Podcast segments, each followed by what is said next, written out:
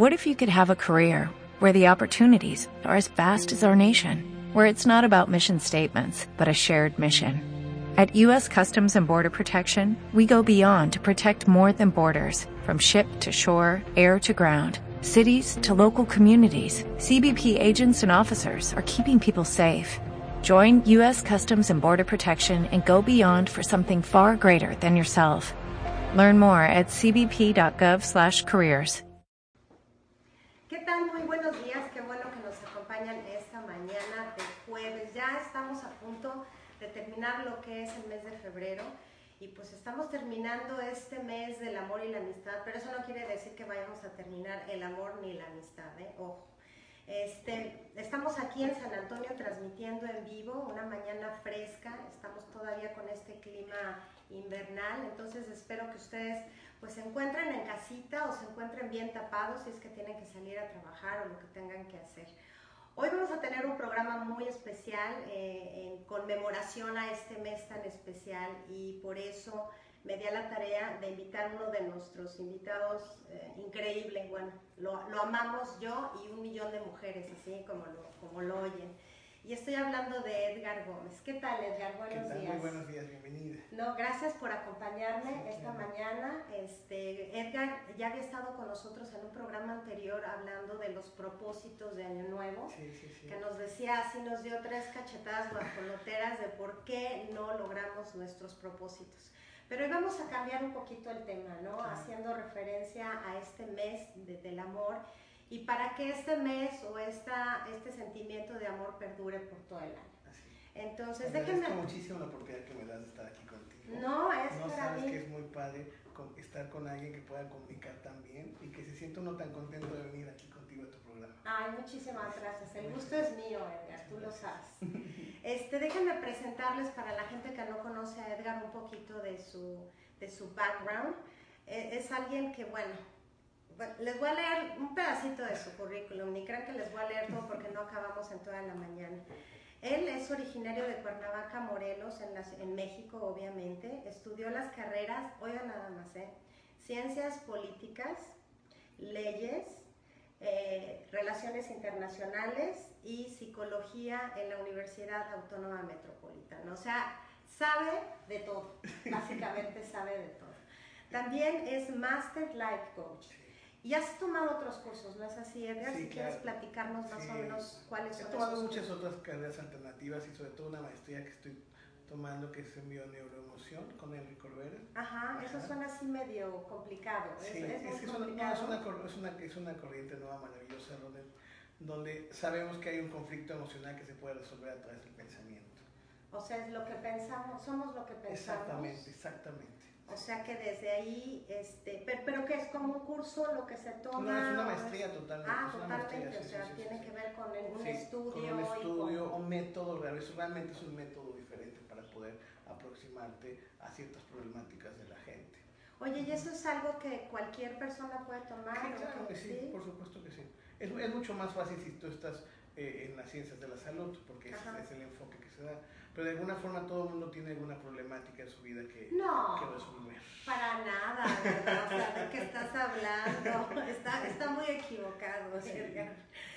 Pero bueno, vamos a hablar un poquito de lo que... Ay, déjenme bajarle aquí al volumen, porque pues es que tengo que estar checando quién nos está escuchando. Está Rosa Terríquez, está Patty Naylor también escuchándonos. Gracias por acompañarnos esta mañana. Y pues si tienen algunas dudas o tienen algún comentario que hacer, acompáñenos aquí en Facebook y mándenos sus comentarios porque estas oportunidades no se quedan todos los días. Así es que aprovechenla. Hablando del amor un poquito. Edgar, yo sé que todos tenemos un amor ideal, todos soñamos con que el amor nos va a hacer felices, nuestra pareja nos va a llenar, este, el cuento de Cenicienta y se casaron y fueron felices por siempre. Pero lo cierto es que cuando Cenicienta se casa o cuando Cenicienta ya tiene un compromiso con su pareja, pues ahí le cortan el cuento Claro. porque ahí empiezan los, problemas, ¿no? Porque en la época de enamoramiento todo es maravilloso. O sea, hay muchas muestras de afecto. Yo me puedo salir corriendo del trabajo a cambiarte la llanta. Yo puedo, nunca he cocinado y hoy te Cocinas, preparo una claro, cena. sí, sí. ¿Por, por qué en el en el- durante el enamoramiento somos tan afectivos y somos tan eh, reactivos y positivos a esto. Es que es una parte, del enamoramiento siempre es una parte de, idealización del ser humano. Yo he pensado muchas veces que el cuerpo es tan sabio que sin esta parte seguiríamos solos, ¿no? Porque podríamos ver, podríamos ver cualquier cantidad de, de, situaciones que no nos gustarían. Pero es una etapa totalmente emocional, ¿no? Y donde el cuerpo crea muchas sustancias eh, dopamina, citocina, sobre todo dopamina, que es la, que nos hace felices. Nos hace felices. La dopamina es más del placer, ¿no? Ah, ok. Ajá, la, oxitocina más de la, de la alegría y de la felicidad. Ajá. serotonina, por supuesto, pero sobre todo dopamina, ¿no? Entonces, ¿qué hace la dopamina? Pues realmente viene la palabra doparnos, ¿no? Entonces, en esta parte ideal, pues la gente no sabe realmente, no alcanza a saber, ¿no?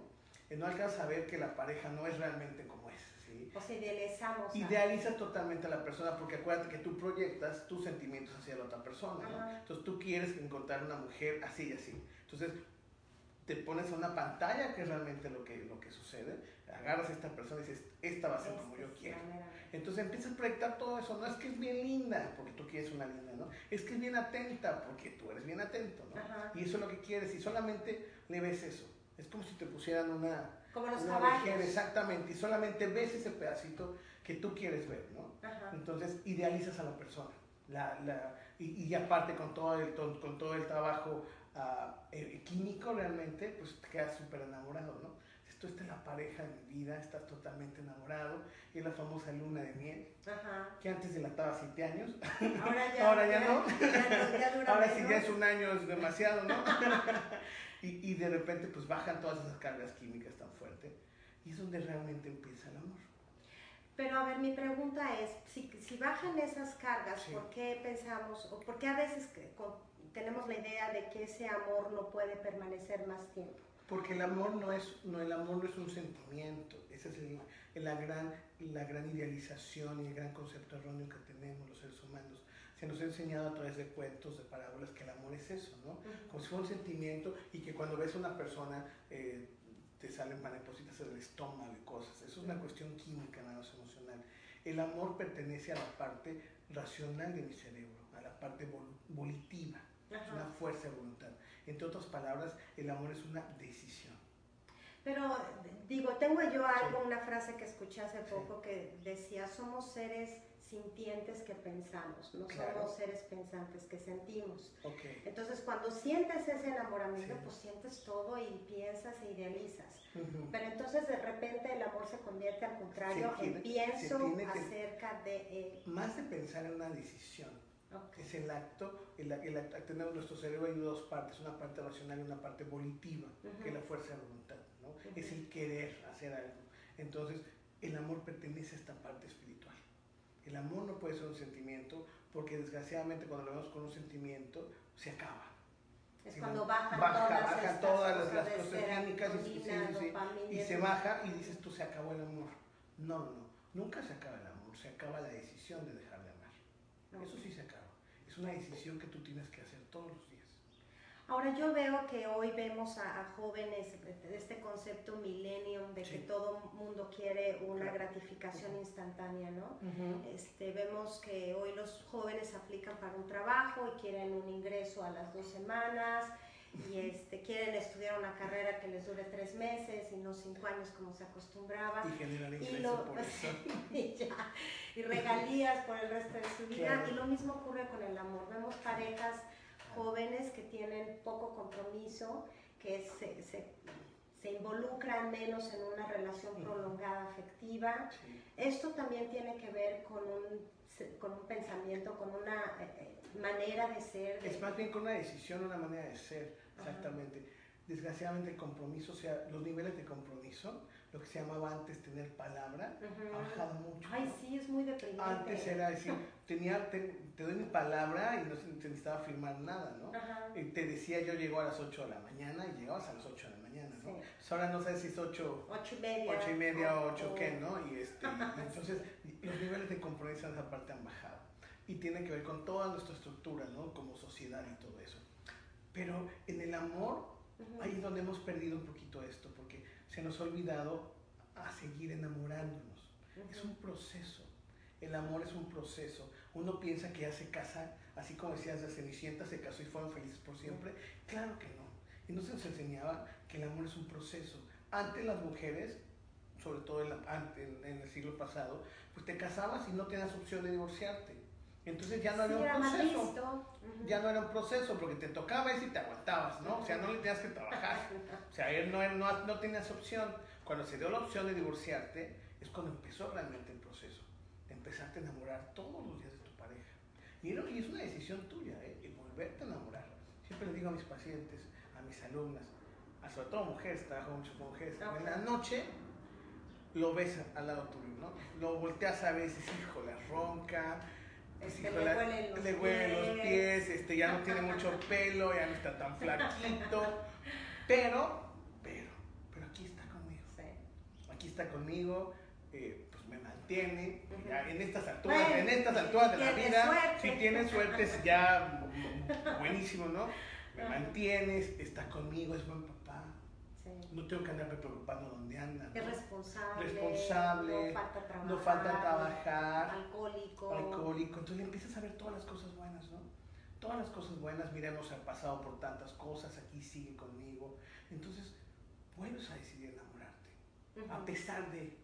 A pesar de que, de que no es a lo mejor lo más cariñoso que tú quieras, a lo mejor no es tan considerado. Tú ves esas cosas, pero vuelves a hacer el proceso de enamoramiento.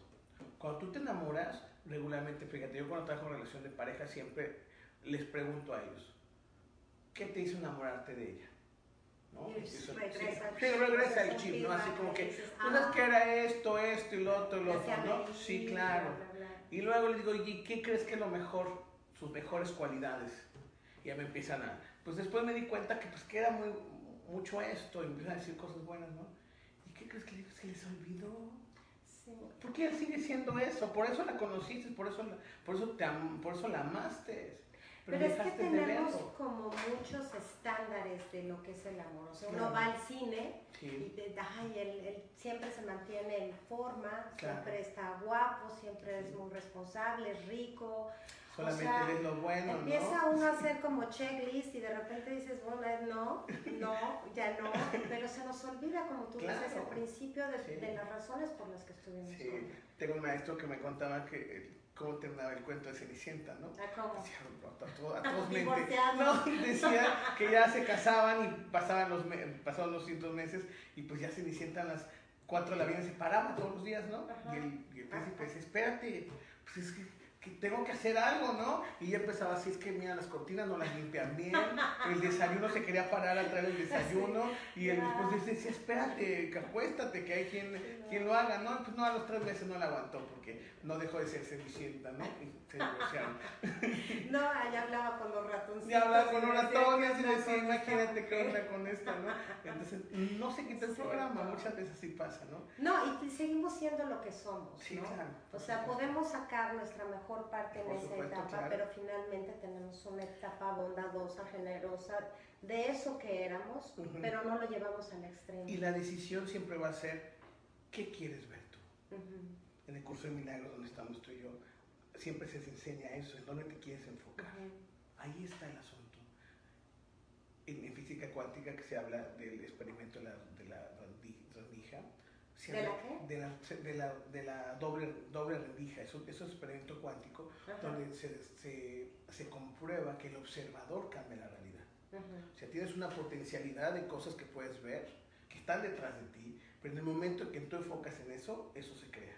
Absolutamente. Entonces eso es lo mismo en el amor.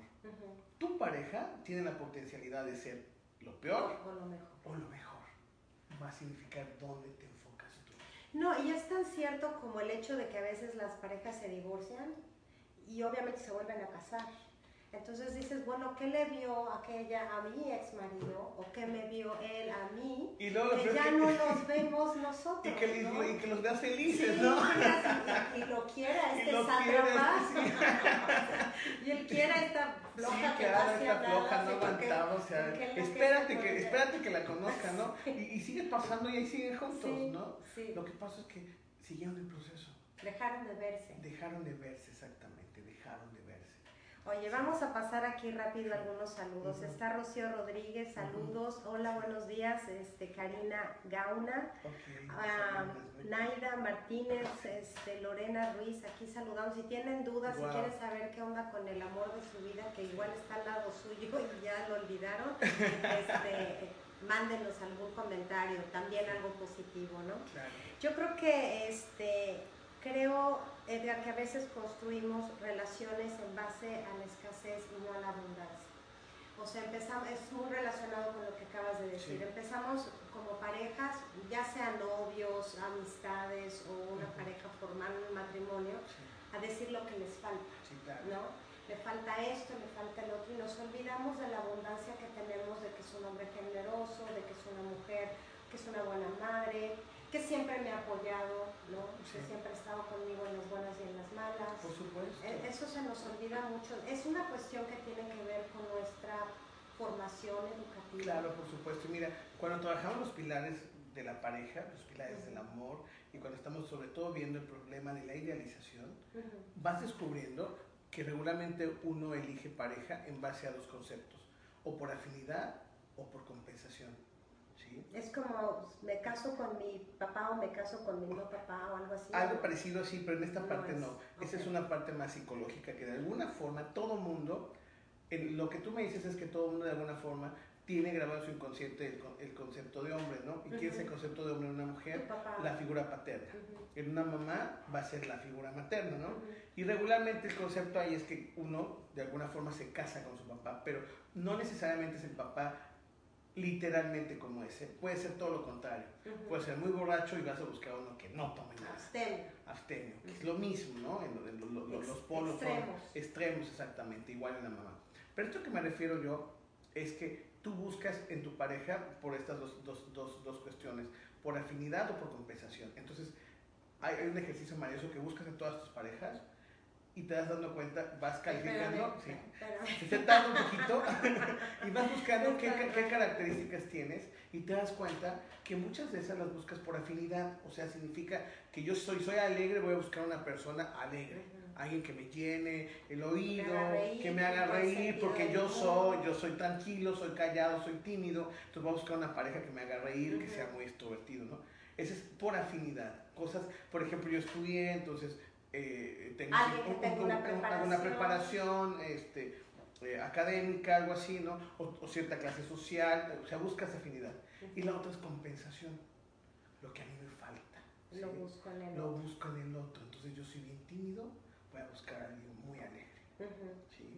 Si yo soy demasiado, me siento feo, por ejemplo, voy a buscar una persona muy guapa.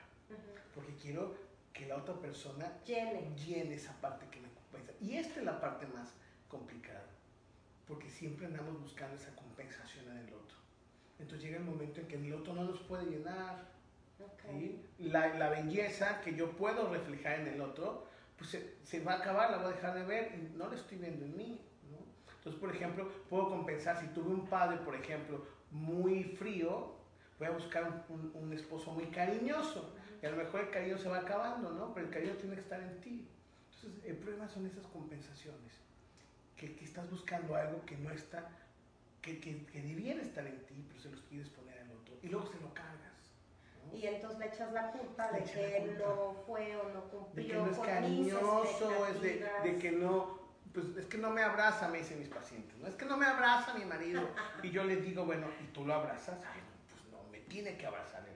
Digo, mamacita hermosa, así, ¿de dónde viene tu esposo, no? Nunca lo abrazaron en su casa, ¿no? De niño viene de un rancho allá, el papá le decía, quítese de aquí, que eso no es de hombres, ¿no? Entonces, no le enseñaron a abrazarte, ¿sí? Entonces, ¿de dónde crees que va a aprender? Lo puedes tú enseñar, porque los hombres somos bastante entrenables.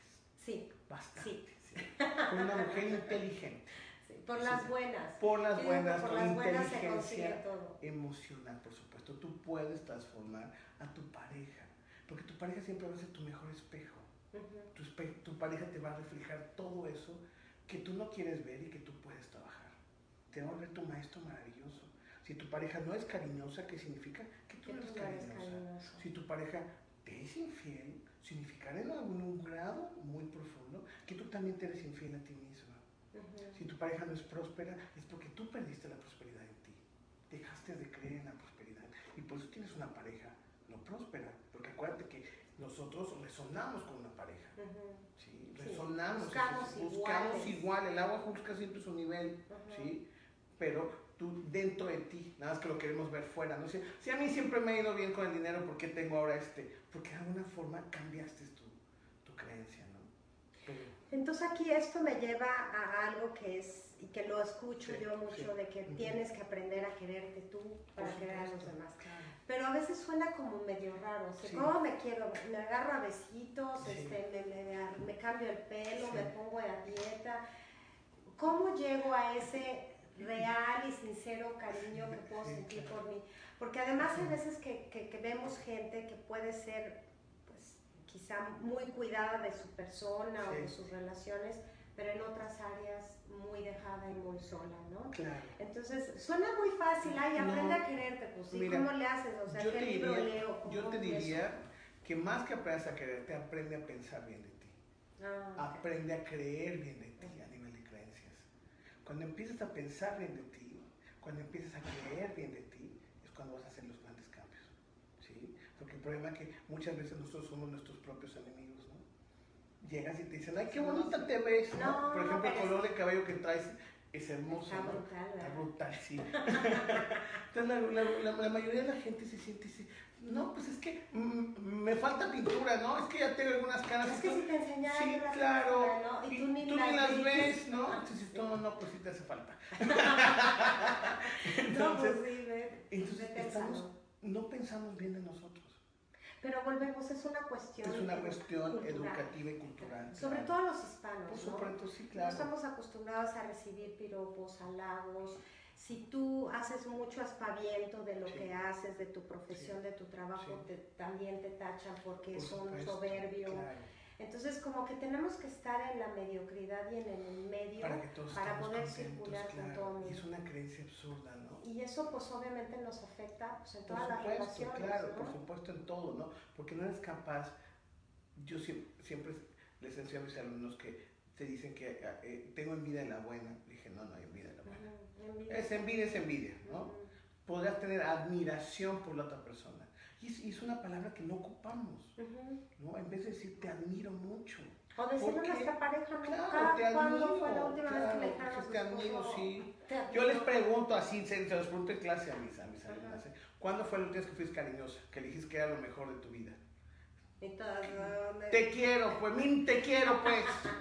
¿no? Pero en, en julio. y así, de hecho, entonces, pues claro que eh, cuesta muchísimo trabajo estamos acostumbrados. Pero es una cuestión de aprenderte a acostumbrar a, que, a quererte. Pero quererte significa pensar bien de ti. Que lo estás haciendo tú muy bien. Porque si tú no piensas que lo estás haciendo muy bien, eso mismo proyectamos a los demás. Acuérdate que nosotros nos proyectamos en los demás. Entonces, si tú mismo no te crees, no te crees y no piensas bien de ti, la misma gente no lo va a alcanzar entonces por eso ocurre que hay parejas que repiten patrones o terminan con muchas relaciones porque finalmente no está en el otro, sino está, en uno, el aprender a quererse, aceptarse como es y entonces encuentras tus iguales. Por supuesto. Es como querer casar una jirafa con un hipopótamo, o sea, vamos, tan fácil Por como supuesto, y nada más andan saltando de cama en cama, yo le llamo así, ¿no? Si tú no cambias y no ves que, siempre digo, es que me salieron los tres iguales, ¿no? Y le digo, espérate, ¿cuál es el común denominador de tus tres parejas? Pues tú, ¿no? el problema está en ti, no está en los tres, ¿no? ¿En qué se parecen los tres? Pues que todas estuvieron contigo. Entonces, pero, pues se vale intentarle, ¿no? Por supuesto que se vale bueno, intentarle. Aquí le fallé, ahora dónde le corrí. Y eso, es algo maravilloso porque yo siempre también sé a veces se confunde con todo esto de decir, no debo dejar a mi pareja, no, no significa eso, ¿no? Hay veces que yo siempre digo a mis alumnos, tú empiezas a cambiar, empiezas a subir tu vibración, yo le llamo así, cambias de pensamientos, cambias de actitudes, y por supuesto que vas subiendo de vibración, ¿no? Entonces, ¿qué pasa con tu pareja? Una de dos, o tu pareja sube contigo o se aleja, pero sin dolor, sin drama. Eso es lo más importante cuando empiezas a trabajar en ti. Es, lo que te iba a comentar, uno crece con estos ideales de la pareja perfecta y probablemente en una, digo, muchos jóvenes que se casan y que empiezan una relación, encuentran esa pareja. Claro. Pero la vida y el cómo asimilas tus experiencias, tu relación, tu trabajo, la venida de los hijos, pues va haciendo pues, caminos diferentes, aunque juntos. Entonces, cuando uno se, se des nivela, por decir algo, también es cuando se dan esos rompimientos de pareja. No es que no haya amor, no, es que no haya no hubo un entendimiento, simplemente que se tomaron caminos diferentes. Porque también uno se crea, se, se, casa con el ideal de que juntos hasta que la muerte nos separe y de repente tienes esas cargas emocionales de pues, ya me tengo que quedar aquí porque pues no me Tocó, este me tocó y tengo que cargar con mi cruz, no, ¿verdad? Mi maestro Enrique Corbera siempre decía que las si todas las relaciones son perfectas, la, la, respuesta es sí. Fue respuesta el novio que estuvo contigo tres meses, claro, te enseñó algo. La pareja que estuvo contigo tres años, por supuesto. La pareja a lo mejor que además estuvo contigo para que tú tuvieras un hijo de él, por supuesto que fue perfecta, ¿no? Cumplió el propósito de estar contigo para dar a luz a ese hijo, o una pareja de más tiempo, o también una pareja larga, ¿no? Todas las relaciones son perfectas, siempre, tienen un propósito maravilloso. El problema es el ideal ese que tenemos, que una relación tiene que ser para siempre. Y también vemos parejas que tienen muchos años juntas, pero hay que preguntarse si son felices. Exactamente, por supuesto. Porque dices, ay, tienen 45 años juntos y los ves en todas las reuniones, uno de aquel lado y el otro del otro, apenas si se hablan este, digo, tampoco uno quiere algo de eso, ¿no? Por supuesto que no. El importante de esto es buscar un amor trascendental. Ese, es ese debe ser el, el, la meta, el goal de una relación. Un amor donde puedas trascender. Trascender a través de tus hijos, trascender a través de ti. Un amor que te haga crecer. ¿sí? Ese es el, lo que tienes que buscar. Una pareja con un amor trascendental que puedas sentir, no un amor para sufrir. Tenemos bien vinculado ese, esa creencia, ese paradigma de que venimos a sufrir, y no solamente a sufrir en el mundo, también en el amor, ¿no? Que el amor es sufrido, el amor, el amor no es sufrido, no puede ser sufrido. El amor, cuando tú estás enamorado no sufres. No. Regresemos a esa parte que estábamos hablando al principio. Esa parte eres feliz, ¿no? Hasta la mamá te dice, oye, ¿qué tienes? Si nunca quieres hacer algo, y te mamá, haces esto, sí. Duermes poco. Duermes poco, te levantas, dijeras tú, llegas, te cambio la llanta. me encanta un post que dice, los lunes se hacen martes y los fines de semana se hacen horas, o sea, haces grandes cambios. ¿Por qué has enamorado? ¿No te acuerdas que, que hablabas con la pareja y se iba después de seis horas, ¿no? Y ya te estaba hablando otra vez de, ay, no puedo dormir. Sí, claro. Decirte buenas, no cuelga tú, no cuelga tú, no cuelga tú. Bucay decía, por ejemplo, que, que, el problema es que cuando estamos enamorados, hablamos bajito. ¿no? ay, mi amor, chiquita, ¿no? Y cuando estamos casados. Y dice, ¿y sabes qué? La distancia de la pareja sigue siendo la misma. El problema es que los corazones se alejaron. Ah. Hasta ser chiquitita, ¿no? Entonces con decirte mi amor chiquita, lo entendías, ¿no? Y ahora, como ya estamos, hemos pasado por un proceso muy difícil, nuestros corazones se han alejado. Entonces ya siento que no me escuchas. Y pues ahora te grito, ¿y por qué no me hablas? ¿Y por qué no me contestas? Aun cuando la, la distancia es igual, ¿no? Porque los corazones se alejan. Ay, qué bonito habla, ¿verdad? O sea, lo oyes y dices, lo quiero, me lo llevo a mi casa. Oye, déjame mandar rápidos saludos. Eh, Josefina Peña te manda saludar desde Cuautla, Morelos. Claro, mira, amiga de mamá. Lugar de, origen. Sí, Gerardo Ortega de la Ciudad de México. Anne Evelyn también nos está escuchando. Rubén. Este, buenos días, gracias por escucharnos. Este, pues muchas preguntas y muchas dudas.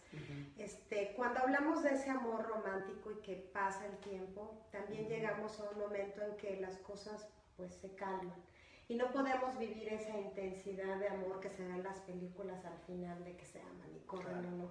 Tenemos que aprender a tener ese amor maduro. Por supuesto. El de que es entrar a la rutina y que es, pues tú te vas a trabajar, yo tengo los niños al cuidado. Pero dentro de ese amor, pues, dentro de esa rutina pueden haber esos pequeños detalles. ¿no? el, buenos días, que tengas un buen día. el, al principio, bueno, cuatro mil mensajes, ¿no? Todo el día texteándose y al último pues terminas diciéndole, no se te olvide traer la leche, ¿no? Sí, claro. Entonces también hay que retomar esos pequeños detalles que yo creo que son los grandes detalles que hacen la vida más. Sí, claro. Y mira, y aquí entramos en una parte maravillosa, ¿no? Casi regularmente todo problema de pareja es la comunicación. Todo problema realmente. Se dejaron de comunicar. ¿no? Y aquí es donde, donde entra esta, esta maravillosa teoría de los lenguajes del amor. Que me encantaría que habláramos de eso. Porque, ¿qué pasó ahí en ese, en ese momento donde te hablaba que están los corazones muy juntitos? Ahí no había problema, ¿no? Entonces alcanzamos a entender. Que por hermanos nos alejamos más, me doy cuenta que mi forma de comunicarme contigo no es la misma. El gran problema entre familia, entre pareja, entre familia es la forma de comunicarnos. Lo que pasa es que nosotros creemos que la forma de amar es una sola, que solamente hay un lenguaje para amar. ¿Cómo reaprendemos a amar? Reaprendemos eso porque eh, hay, un autor muy famoso que habla sobre cinco lenguajes del amor. ¿no? Entonces dice que hay cinco formas de expresar este amor, cinco formas de hablar el amor. ¿okay? Entonces haz de cuenta como que si tú hablas chino y yo hablo francés y yo te digo te amo en mi idioma, pues no me vas a entender. Y si tú me hablas en tu idioma, pues no te voy a entender. Tú piensas que a mí me hace feliz tus cuatro mil mensajes. Y cuando a mí me choca estar mensajeando, Pero tú crees, no, no, no me choca. Te, poniendo ejemplo, ¿no? me encantan los mensajes y tú vas a entender por qué, cuál, es mi lenguaje de amor, ¿no? Pero el problema es que tú piensas que la forma de amar es, la misma de la otra pareja, cuando no es la misma. Es que generalmente damos lo que queremos. Exactamente, exactamente. Y no nos damos cuenta que la otra persona también es un ente diferente a mí, con, con, un libre albedrío y sobre todo con una forma de amar diferente, con un lenguaje diferente. ¿sí? Entonces, esta teoría dice que todos tenemos un tanque de amor. Un tanque de amor que nos fue llenado de alguna forma de niños, ¿ok?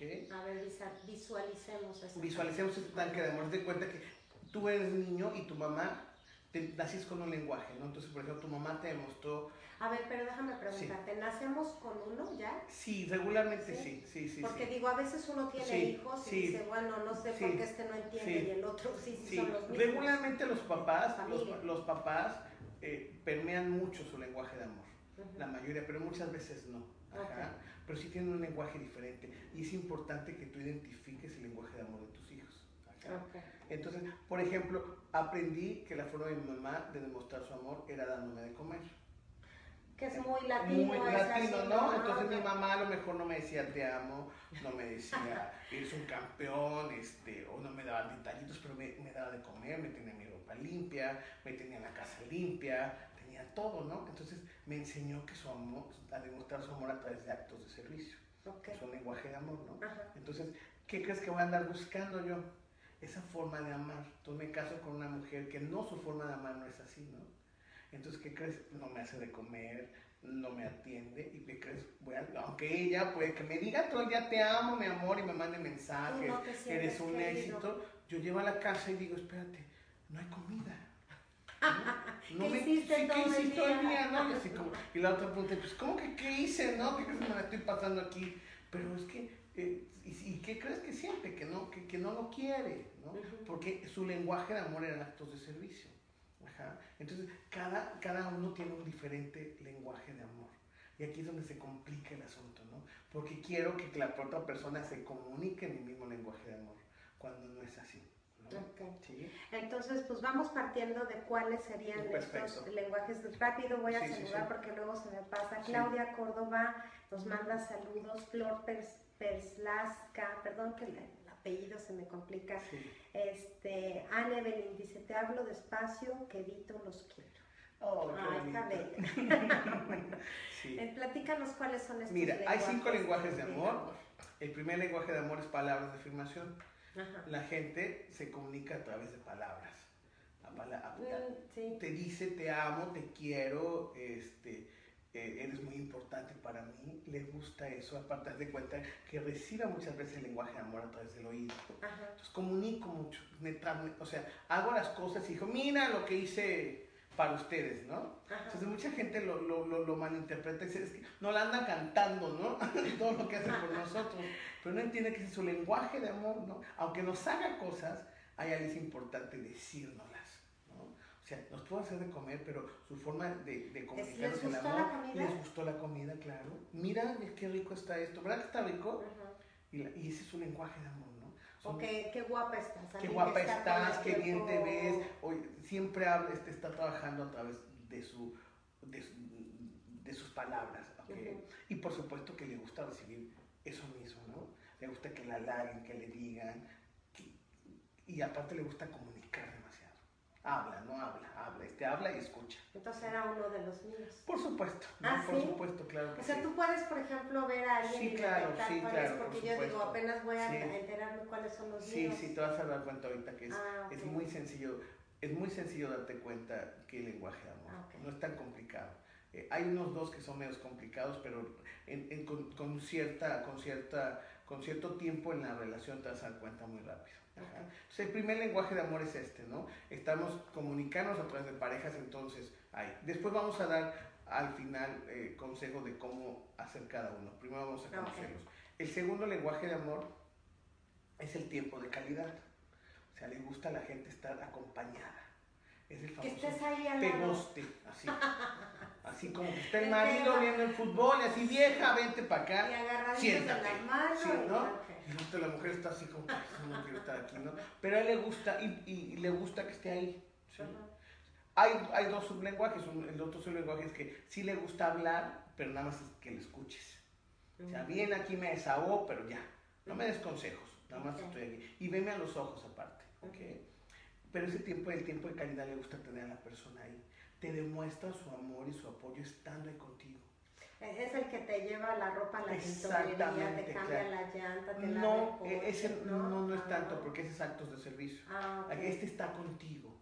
O sea, vamos, eh, vamos a la tienda, va contigo a la tienda. Sí. Vamos a la tintorería, pero va contigo. ¿sí? vamos a la fiesta y va contigo. Ah, te quiere estar contigo ahí, porque su forma de quererte... Es así como contacto. No, no, es contacto tampoco, es nada más de estar contigo. ¿sí? Es la famosa amiga que te acompaña a todas partes, ¿no? que, que, tienes un problema y ahí está tu amiga. A lo mejor no hace ni nada, ni te dice nada, pero está contigo. Te está demostrando su amor estando contigo, ¿no? Y muchas veces, por ejemplo, cuando hay problemas de pareja, dicen, tú es que no me querías. Y yo, ¿cómo que no te querías? Y siempre estuve contigo. Si dejé toda mi vida, dejé mi familia, dejé a todos por estar contigo. Y la otra, pero es que nunca me decías que me amabas, pero estaba yo contigo. ¿Sí? Porque su lenguaje de amor es ese tiempo de calidad le gusta estar contigo. Acompañada. Acompañada, ¿no? Y ese, te voy a decir, es uno de los más Puede ser, por ejemplo, ese tipo de gente que siempre tiene una mascota y que siempre la lleva a todos lados, porque a veces digo, no tiene una pareja, pero agarra el gato y agarra el perro. Claro, claro, le gusta estar acompañado. Sí, ese es un lenguaje. Y todos esos son los lenguajes más complicaditos porque pues necesitas tener a la pareja. Ahí. Y luego si la pareja está abajo, sale, se complica mucho más. Ah, Pero bueno, ahorita lo vamos a arreglar esa parte. El tercer lenguaje de amor es eh, el dar. Son, ah, son eh, personas que dan regalos. Es una persona que siempre son dadoras. Llegas a la casa y sales. ¿Qué te ofrezco? ¿Qué te ofrezco? Y llegas con, llegas con regalo aparte, porque es una es mala educación llegar sin algo, ¿no? flores. Flores, algo. Siempre dan detalles, no necesariamente caros, pero siempre es un detalle porque su forma de amar es darte, ¿no? Y te vas de la casa y espérate, déjame, déjame. No, este, llévate la chamarra. Llévate la chamarra, si no te preocupes, estás haciendo frío, acabas de cenar y te, te, envuelvo para que mañana puedas desayunar. El esposo que te trae rosas, que te trae cosas y que va de viaje y siempre te trae cosas, ¿no? Este, el detallito, o los papás, hay muchos papás que así eran, ¿no? Salían de viaje, pero siempre traen algo de, de, de un regalo para la gente. Incluso puede ser hasta dinero, ¿no? Llego y te doy dinero, pero siempre es el acto de dar. Entonces, así se llenan, y se llenan dando. Es un, es un lenguaje de amor. Sí, puede que no te digan te quiero, no pero te, te, quiero, ni estar contigo, pero te dan. ¿sí? ¿sí? Entonces, eso es la, esa es la diferencia, ¿no? O sea, son, por ejemplo, los papás que se van, viajan, pero regresan con algo, siempre, ¿sí? Te mandan, entonces te sientes amado porque estás esperando al papá que llegue, porque sé que me va a traer algo, ¿no? Así, así demuestra su amor. Entonces, o las amigas que se van de viaje y traen, traen una cosita, para ¿no? cada una. Por supuesto. o, son, las invitas. Son detallistas. Son detallistas, exactamente. Ese es, ese es el amor de los detalles. Es un lenguaje de amor, es a través de detalles. El cuarto lenguaje de amor es el acto de servicio. En este sí es el, el, que tú decías, ¿no? El que te lava la ropa, que te, te cambia la llanta, el esposo, saco la basura, te saca la basura, te lavo el coche, te lava el coche, hasta puedo ir al súper por ti, ¿no? Y yo te cocino, yo te cocino, exactamente, la mamá, la mamá, la esposa cocina, le tiene la, la, la, ropa limpia, le hace cosas, ¿no? Son hacedores los dos. Trabajo por ti es el papá, ah, es el papá, el papá proveedor, es el famoso papá proveedor, ¿no? Que los hijos dicen, es que nunca me quiso, yo, ¿y, y quién te mantuvo? si yo trabajaba por ti, de cuenta, ¿no? De todo lo que te, sí, claro, entonces es, es, es, es, una, es, una, es una parte donde el, el, el papá provee, es el famoso papá proveedor, ¿no? Y donde la mamá se dedica con actos de servicio a amar a la familia y amar a la pareja, ¿no? te hago Son esas madres así también sacrificadas y que yo por ti me dejé la carrera para Sí, sí, sí, pero, más en el, pero más en el aspecto de hacer, hay de hacer, o sea, me quedé en la casa para que mis hijos no sufrieran, no sufrieran, ¿no? Porque yo tenía que hacerlos, cuidarlos, en esa parte sí. Ajá. O sea, dejan un poquito ellas porque necesitan expresar su amor a través de actos de servicio. Y el último, el último lenguaje de amor es el tacto físico. Entonces son las personas todo el tiempo, oh, ¿cómo estás, Claudia? Ya es mi amiga, te, te, abrazan, ¿no? Por supuesto, es la pareja que está todo el tiempo y te tiene la mano aquí, ¿no? Y tú estás así como y que estábamos a 90 grados de temperatura y no te sueltan. Yo que hablo con las manos, imagínate. que, me, que, me, tengan agarrado aquí, pues no puedo, ¿no? Porque estoy hablando, pero es, se comunican a través del tacto físico, ¿no? Entonces, esto no les importa que les hablan ni que les digas, sino les gusta sentir que estás ahí. Se te acurrucan viendo la tele, claro. Son los famosos hijos que siempre andan buscando a la mamá, ¿no? O al papá, y van y se te acurrucan así, ¿no? Porque sí quieren sentir el amor a través del tacto. Pero mencionas todos esos y yo siento así, te juro, iba haciendo mi checklist. Sí, sí, todos esos me gustan. Sí, o sea, no porque realmente, mira, realmente. Me, gusta, me, me encanta el viejito de la noche, me encanta que me apapache, me encanta que me hagan cosas por mí, me encanta hacer cosas por otros. Tenemos uno muy, tenemos uno dominante, tenemos dos o tres, o sea, tenemos, de hecho todos tenemos todos, ¿no? Pero hay uno más dominante y uno secundario regularmente. Hay dos o tres que son los más fuertes y esos son los que tenemos que enfocarnos. Porque puedes decir, eh, pues sí me gusta que me hablen, que me gusta que me toquen, y si se les olvida un detallito, pues no está tan mal. Entonces ese no, es, ese no es tu lenguaje. O sea, lo puedes obviar, ¿no? O sea, no está, o sea, me gusta que me regalen, por supuesto, pero si no me regala, pues no pasa nada. Pero que no llegue, eso sí, no se lo permito, ¿no? Entonces ahí eres tiempo y calidad. Que no me hable para que decirme. no me hable para decirme, esa sería palabras de afirmación, ¿no? Porque estás ah. usando el hablar, ¿no? Exacto, que no me avisen, ¿no? Hay un así como test que puedas hacer así que tú digas, a ver, quiero. Porque te repito, yo claro, decía claro, checklist sí, sí, sí, sí, sí, Hay, hay muchos tests en línea, este, en, uno de los libros también está. El sábado vamos a tener un taller y vamos a tener un test también ahí ah, para que puedan hacer, saber y te, puedas, te vas a dar cuenta cuál es el más dominante el más dominante y cuál es el secundario. Entonces partimos que tú puedes entender cuáles son los tuyos. Claro.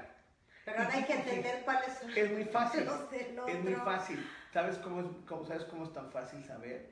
Le digo yo, ¿de qué se queja tu pareja? Ahí está su lenguaje de amor. Es que dice que nunca, que todas las noches me duele la cabeza, por ejemplo. que se queja, que, se queja, que, que la mayoría. Bueno, en esta parte es que es mucho más tacto físico.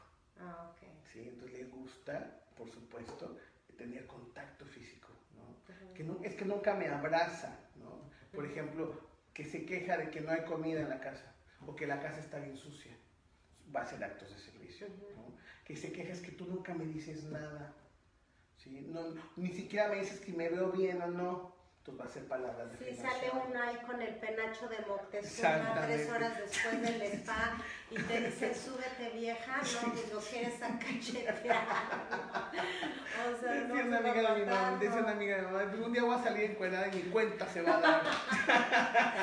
Sí, literal, ahí no se Sí, tiene claro, exactamente, sí. Entonces, ¿por, ¿por dónde se queja? Ahí te vas a dar cuenta qué tipo de, de lenguaje de amor es. Porque ahí está la queja, en los verbos que utiliza, ¿no? En, en- en- en lo que te- se está quejando, ese es su acto de amor, su lenguaje de amor. Ahora, lo vas a y entonces, ¿cómo se combinan esos? Vamos a decir que Sí. yo soy alguien que me gusta que me digan Sí, claro. lo maravillosa que soy, Sí, sí, ¿no? sí, sí, sí. Y tú eres alguien que te gusta que yo te esté atendiendo. Sí, claro. ajá. Entonces, ¿cómo combino eso de que tú no me dices y yo no te hablo? claro. Y ahí es O donde... sea, te digo, a ver, Edgar, claro. este, yo no voy a cocinarte, pero bueno, lo voy a hacer porque te quiero mucho. O sea, Claro, y ahí es donde, se- donde, donde todo el mundo se complica, ¿no? Porque dicen tú, es que mi lenguaje de amor es palabras de afirmación y el otro no me dice nada, ¿por qué tengo que hacer? Aquí es donde, donde, se necesita la decisión, ¿sí? Yo tengo mi tanque de amor, pero yo no puedo dar nada que no puedo dar. No puedo recibir nada que no doy primero. Entonces, ¿cómo funciona esto? Para que la otra persona se sienta amada y me pueda regresar amor, necesito primero amarla. La otra persona no me da amor porque no lo tiene, porque su tanque se vació. Nos conocimos, nos amamos mucho y durante mucho tiempo le llené su tanque, pero después me hizo enojar ya. Y yo sé bien como pareja que le duele. sí. ¿Sí o no? ¿no? Yo sé que le, yo sé que le gusta No la casa limpia, hoy. no le Ni toca hoy ni mañana, ni- mañana, ¿no?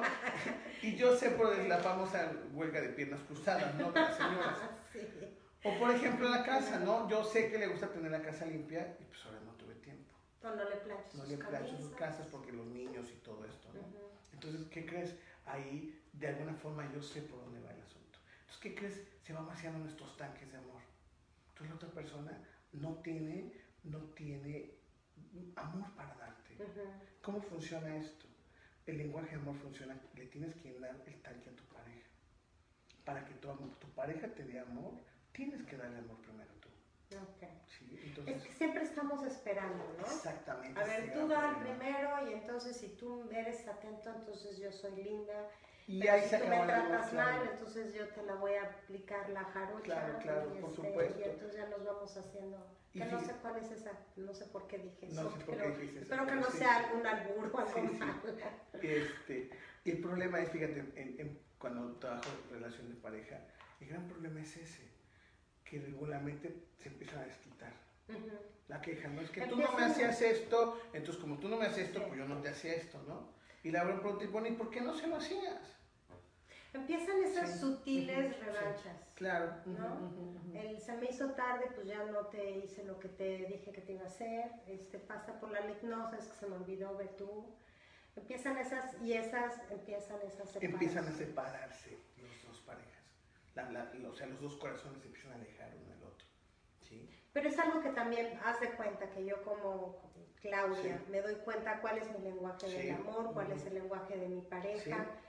Pero él no sabe el mío. O sea, literalmente le tengo que decir, oye, sabes que a mí me gusta. Que Sí, se lo puedes él dice, enseñar. "Ah, es que a mí me choca mandar textitos. Pero Yo si sé, quieres, ok". pero ¿cómo funciona esto maravilloso? Ujú. Cuando yo le empiezo a dar ese lenguaje de amor, ¿qué crees que la otra persona empieza? Cuando tú te sientes enamorado, ¿qué haces? Ay, pues lo cualquier cosa. Claro. que Regresamos a la misma, al mismo inicio. Cuando yo te, yo, cuando yo te lleno y te hago sentir tan amada, Sí. lo único que tienes que hacer tú es salpicar tu amor. No te queda. La copa, ¿qué crees? Se, se rebasa, se, se dice así, ¿no? Se desborda. Desborda. ¿Y qué crees que haces desbordar amor? Lo que pasa es que tu pareja no te da amor porque no le está llenando su tanque. ¿sí? Seguramente dirás tú, pues que lo tiene que tener lleno, sí, pero si estás en pareja, es tu compromiso estar ahí llenándose de amor. Porque para eso tienes pareja, ¿no? Ujú. Si no quieres hacer, si no quieres estar mandando textos porque no quieres no te da ganas, pues bueno, quédate solo. Ujú. Así de sencillo. Pero si estás con una pareja es para crecer juntos. Sea, es un compromiso maravilloso de amarse. Y lo más padre de esto es que cuando le empiezas a llenar el tanque de amor de la otra persona, la otra persona necesariamente te va a dar amor. No, hay, no hay así que dicen, no es que es bien egoísta, yo siempre le hago. No, es que no le estás dando su lenguaje de amor. Porque si él se sintiera amado completamente, por supuesto que te va a dar amor. O sea, eso es, eso, eso es imposible de, de, de, no hacerlo. Lo que pasa es que dice, es que yo siempre lo atiendo, le, le, le lavo. Pues sí, pero a él no le gusta que le laves y lo atiendas. Él preferiría que estuviera sentada. Claro, sentada, exactamente, él, ¿no? exactamente, claro. Y tú toda así enojada porque si ya me cansé, me voy a buscar a otro. Ya no voy este, a tener detalles. Este no me valora. Uh -huh. El otro así como dice, claro que yo la valoro. Si a mí no me gusta ni que me limpiara la casa, prefería tenerla aquí viendo el fútbol, ¿no? Y para eso es valorarla para él, ¿no? Pues que no haga nada, o sea, la casa, ¿qué, qué, qué pasa? Si no, no, ni nos visita ni nada, ¿no? Y él feliz de ahí, pero ella no. Sí, confundimos siempre esas cosas. Yo me acuerdo que yo tenía grandes pleitos con mis hijos cuando eran chicos de que arreglaran su cuarto, de que arreglaran su cuarto, de que arreglaran su cuarto. Y me acuerdo que en una plática con una psicóloga me dijo, me dijo, Claudia, ¿quieres una casa feliz o una casa ordenada? Claro. Entonces cuando empiezas a darte cuenta que no es tan importante que todo esté perfectamente alineado, ni las rayas de las cortinas sí. planchadas, y que hay otro tipo de relación que puedes tener con tu familia o con tus hijos, Claro. dices, Por supuesto. o sea, voy a tener 18 años y lo que va a querer es mi hijo salir corriendo. Corriendo, Porque claro. ya estoy hasta el gorro Por de ordenar supuesto, mi cuarto claro, y es el supuesto. único interés que tiene mi madre hacia mí, ¿no? Claro. Pero ese trabajo cuesta, por eso es importante tener este tipo de pláticas para que nos reencuadres, ¿no? para que claro. reaprendamos, que era una de mis preguntas. En el curso de milagros ¿Cómo se decimos, ¿qué prefieres, tener la razón o ser feliz? Sí. Ser, ser feliz. Entonces puedes tener razón, claro, tiene que estar limpio el cuarto y todo, y va a funcionar. Sí, sí, sí funcional, sí te entiendo, pero no impecable. Tenía un- tengo yo una alumna Pues es que... que no hay vidas impecables. Claro, no hay vidas impecables para nada, ¿no? Decía una amiga, es que se enoja porque le ponen en, en su área de trabajo los, los- las botellas. O sea, dije, ¿de quién se la- ¿a quién le gusta tener limpio? A mí, entonces. Sí. Si te gusta tener Sí. limpio a ti, pues.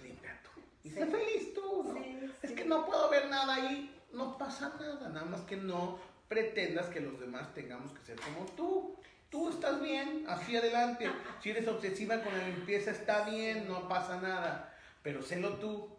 No pretendas que los demás tengamos que ser como tú. No hay anécdotas personales, digo, me acuerdo que yo estaba harta de recoger todo por todos lados y una vez una amiga me dijo, pónselo todo al lado de la cama.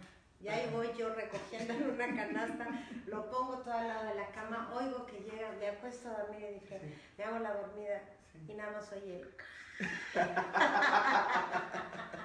o sea, no siempre funciona. los No, sí, por supuesto que no funciona porque él lo que quiere es llevar una vida Llegar así, tranquila, digo, claro. pues, bien, Sí, con permiso, yo tengo sueño. sí, sí. Ay, mi, mi mujer tan linda, me la puso aquí, pero no lo necesito ahorita, mañana lo veo y lo tiro, sí. Sí. Danos algunos consejos. Sí, mira, entonces, fíjate. Cuando tenemos, yo siempre lo que uso aquí es la palabra conveniencia. Mucha gente me dice, es que, pero a mí no me gusta. Dije, no se trata de que te guste el lenguaje de amor de tu pareja, se trata que te conviene, te conviene usar su lenguaje de amor. Porque cuando te convenga a ti, el otro te va a dar más de eso. Tengo una amiga, una muy querida amiga de Chicago, que este, su, su pareja era tacto físico y le gustaba mucho morderle la, la, la oreja. Pero ella dice que cuando le mordía la oreja sentía como si la yo prefiero casi que me dé un golpe. Sí, sí, claro, ¿no? Entonces decía, pero decía que él prefería muchas veces eso que otras cosas más profundas e íntimas, ¿no? No, o sea, Entonces, pero aprendió, me da risa porque dice que estaba aquí, dice, pues dale a la otra oreja de una vez, ¿no? y claro, ¿qué pasó? Pues consigue todo lo que quiere, ¿no? El otro se siente amado, Claro. entonces, ¿qué crees? Dice, Mi marido empezó a cambiar muchísimo, se volvió considerado, porque antes ella se quejaba de que no era considerado, no le ayudaba en la casa, ¿no? Entonces, cuando ella le empezó a dar lo que ella quería, con lo que él quería, ¿qué crees que empezó a hacer él? Empezó a ayudarle en la casa. Claro. Entonces llegó un día y me dijo, ¿sabes qué? Ya me ayudan con mis hijos. Ya antes tenía que hacer de comer y te llegar corriendo y ver la tarea de los niños. ¿no? Y él viendo, la- viendo el fútbol.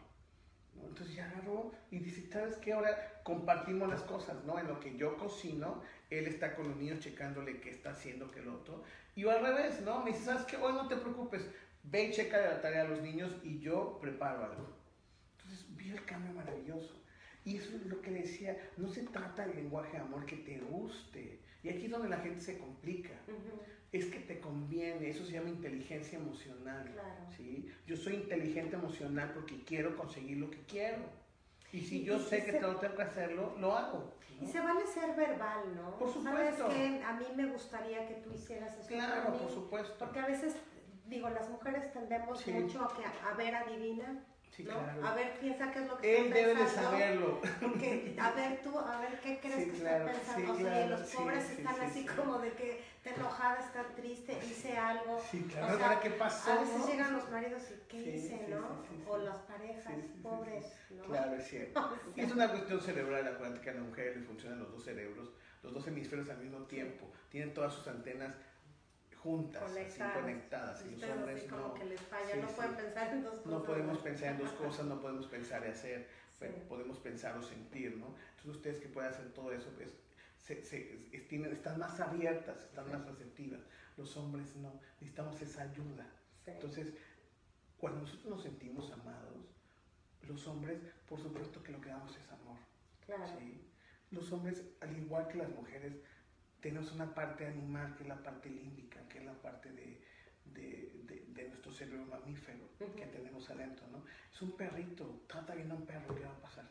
Te va a, tratar. te va a tratar bien, ¿no? Le empiezas a dar de comer aunque sea muy bravo. No te suelta. No te suelta después, no puede ser bravo con todo el mundo, pero contigo es bien, ¿no? Que ya si le hablas ya te está oliendo. Todos tenemos esa parte límbica dentro de nosotros, ¿no? Entonces es igual, si a tu esposo, a tu pareja, incluso a tus hijos, ¿eh? Eso es bien importante. A mí me han tocado muchos, muchos jóvenes, jóvenes ajá, que me dicen, eh, sobre todo hermanos, ¿no? Que me que dicen, es que mi mamá no nos quería. Y le contesta el otro, claro que sí nos querían, no, nunca nos decía que nos amaba ni nos daba un abrazo. Y el otro, contesta, claro que sí, si se paraba a darnos de comer. Ah, ¿no? Se paraba a darnos, nos tenía la, la comida limpia, siempre llegábamos, estaba ahí. O en casa otros amigos nunca tenían ni qué comer, mejor se venían a comer a la casa, ¿no? Y el otro dice, es que no, no me, nunca me dijo que me quería, nunca me dijo te amo, ¿no? Porque su lenguaje de amor era palabras de Entonces no se siente amado. De ahí viene mucho que los hijos se sientan, se sientan consentidos más de la mamá o del papá. Lo único que pasa es esto. se comunican en el mismo lenguaje. Entonces, como te comunicas en el mismo lenguaje que el papá, el papá siente más afinidad por ti.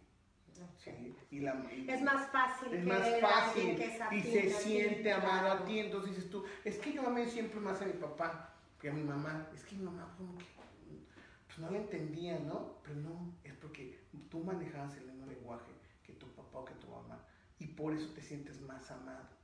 Y yo creo que pasa con muchas mamás que uno dice, no, uno sabe que quiere igual a los hijos, pero tiene esa afinidad porque se identifica más porque tienes ese lenguaje con él es que con este hijo sí hablo. Que el otro ni me pela. Si el otro ni me pela, ¿no? O al revés, a mí no me gusta hablar, es que este hijo no, no me para la boca, ¿no? En cambio, con él estoy bien tranquila y relajada, porque te comunicas en ese lenguaje de, tu hijo, ¿sí? Entonces, cuando aprendes todo esto, es maravilloso te cambia vamos, la vida. Vamos a empezar a practicarlo a partir Por supuesto de, que de sí, ya. Así de ya. les recomiendo, digo, tengo aquí un poquito de problemas para leer los este, mensajes que nos están dando, pero bueno, está muy lejos allá la cámara, pero ahorita los checo. Antes de irnos, yo quisiera, este, Edgar, que nos hablara sobre el próximo taller que vas a tener este claro, sábado. mira, voy a tener, sí, con estos, voy a, voy a trabajar aquí en San Antonio. Sí, voy a trabajar con, uh, estoy, estamos trabajando muy de cerca con, con la, deja bajar el volumen, que puedes ver. Sí. Eh, Estoy trabajando muy de cerca con la Asociación Mujer Hispana aquí en San Antonio. Entonces, este, este febrero tenemos nuestra reunión, nuestra reunión mensual. Ajá, y vamos, estamos hablando sobre el amor trascendental, ¿no? Entonces, este sábado a las 10 de la mañana vamos a estar aquí en el, en el Center of Life, aquí en Josman Burger. A ver, si quieren les doy la dirección. De todos modos la voy a postear en Facebook, pero es 12915 Jones Malsberger Road, San Antonio, Texas 78247 es el código postal. Sábado 23 de febrero, el, este sábado, de 10 a 12 de la mañana. Este, ¿Cuáles son los temas que vas a El tema es amor trascendental, vamos a ver, vamos a ver, vamos a ahondar sobre esto, vamos a ver los pilares, los pilares del amor y vamos a ver también los temperamentos. ¿sí? Ay. Vamos a ver eh, qué Aguas. tipo de temperamento tiene cada persona, porque entre más conozcas a tu pareja, entre más conozcas a tus hijos, el amor va a fluir. En los temperamentos es maravilloso cuando sabes que tu hijo, por ejemplo, es colérico, entonces tienes que tratarlo diferente cuando tu hijo es, por ejemplo, flemático, que es otro temperamento. ¿no? Ay, eso no, no Sí, lo sé. lo vas a conocer. Entonces, no es lo mismo, a uno, le tienes, a uno le tienes que dar órdenes y al otro no le puedes dar órdenes, porque el otro se te va a poner y va a decir, no lo quiero hacer, y no lo hace. ¿no? Al otro le tienes que dar opciones. ¿sí? Haces tu cuarto, tienes de aquí el miércoles para hacer tu cuarto. Entonces, él ya siente que decide y lo va a hacer. Ah, pero si le dices ahorita, Ahorita lo quiero, no lo va a hacer, no lo va a hacer. Entonces, estar peleando con él y él te va a decir, ¿por qué? Eres una mamá, este, Hitler. sí, claro, ¿no? Y nunca me entiendes, no me comprendes, ¿no? Y al otro no le puedes dar opciones, porque al otro si le das opciones, pasa se pierde, sí, y se pierde, y dice, pues cuando me dijo mamá, no sé, al otro sí le tienes que decir, y tienes que aprender a tratar a cada hijo diferente. Ya sé. Sí. Yo me acuerdo que mi hijo me decía, a ver, mamá, es que me mandaste a hacer siete cosas. Ya no entiendo cuál es la que tengo que hacer. Déjame rápidamente Sí. saludar aquí a, a Amelia Berlangas, claro, excelente. Edgar como siempre. Evelyn desde México nos manda saludos. Este, Blanca Leticia Hover dice, pregunta, ¿opinan del, ¿qué opinan del amor a distancia? Sí puede, se ¿Sí puede, se claro puede? que sí. Si tienes un lenguaje de amor, fíjate, en el lenguaje de calidad, donde, donde en- ese sería el gran problema con el tacto físico y el, y el ese que no está la pareja. Pero ahora con la tecnología es maravillosa, ¿no? Porque la persona se siente amada a Yo través... no creo. Yo Sí. digo, hay que tocar. Bueno, cuando O eres sea, toque físico... Te mando un beso y te pones en la pantalla. Cuando- Fíjate, si tu lenguaje de amor es tacto físico, te va a costar mucho trabajo. Pero, por ejemplo, si eres palabras de afirmación, no hay problema. Yo que soy palabras de afirmación, tengo una relación excelente con mi mamá, ¿no? Porque también ella es así. Entonces, hablamos regularmente, diariamente o cada tercer día y yo la siento, me la siento como si estuviera aquí, porque la estoy escuchando. Entonces, no Pues está... bueno, Blanca, yo no soy terapeuta, pero yo no podría estar con alguien que no toco. no, así Este, funciona a veces. Elvira, Elvira Terríquez de Sí. Quesada también está viendo. Carla María. Medrano, me interesa mucho la plática de mañana. Pues vayan, este, Sí, claro. es, es gratis. Sí, claro, es gratis. Entonces es digo, es gratis, dice, decía mi mamá hasta apuñaladas, ¿no?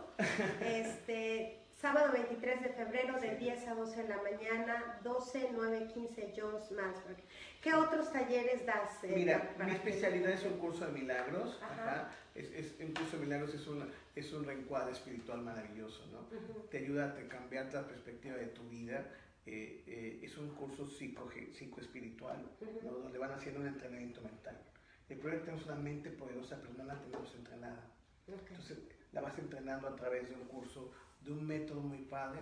Tengo varios cursos, tengo dos cursos que acaban de empezar, así que si la gente... Todavía se puede Todavía se integrar. pueden integrar, por supuesto. ¿A. ¿Dónde te pueden Eh, localizar? o en, en? Facebook estoy como Edgar Gap, que es mi segundo nombre, y ¿O un teléfono? eh, eh, ¿Cómo también un puedes? curso de Milagros San Antonio, es mi página. Ok. Un curso de Milagros San Antonio, ahí lo puedo hacer. Entonces yo voy a poner el link en el, El link Facebook. y mi teléfono también lo podemos poner por ahí, claro. Este, ¿Das terapia personal? sí, doy terapia terapia- personal, Ujú. terapia personal y también estamos empezando con terapia a distancia. Ajá, Entonces usted está en. México, Cuernavaca, Australia, este, las Islas Canarias. Claro. Pueden contactar a Edgar para que pueda ayudarnos a mejorar muchos aspectos. Yo sé que muchos de nosotros este, somos asidos a la lectura o nos involucramos en ciertos cursos, pero creo que a veces necesitamos una ayuda profesional. Eh, Edgar es un terapeuta este, profesional que podría ayudarnos a encauzar quizá algunas cuestiones personales. Pues no me queda más que agradecerte como siempre. Hasta me pongo chinita de, de- de platicar contigo, que me hayas acompañado esta mañana. Este, y espero que no sea la última Claro vez que no, yo muy contento de estar contigo, eh. la verdad que es una delicia estar contigo. Se nos pasa la hora inmediata, yo cuando vi ya era súper fácil. sí. Y aparte fluye, fluye también, por supuesto, que aquí estaremos. Muchas felicidades por tu programa. Y a Gracias. seguir, a seguir para adelante. Así es. Pues bueno, nos vemos el próximo martes. Tendremos otro tema interesante, igual como todos los que tratamos de tener aquí para ustedes en Al Día. Yo soy su servidora Claudia Esponda, les mando un beso. Hoy es jueves, mañana es viernes, ya hasta el fin de semana aquí a disfrutarlo y a disfrutar su día como todos los días. Hasta la próxima.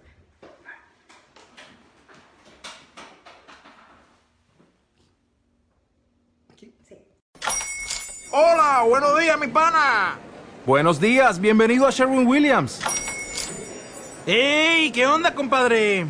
¿Qué onda? Ya tengo lista la pintura que ordenaste en el ProPlus app. Con más de 6.000 representantes en nuestras tiendas listos para atenderte en tu idioma y beneficios para contratistas que encontrarás en aliadopro.com. En Sherwin Williams somos el aliado del PRO.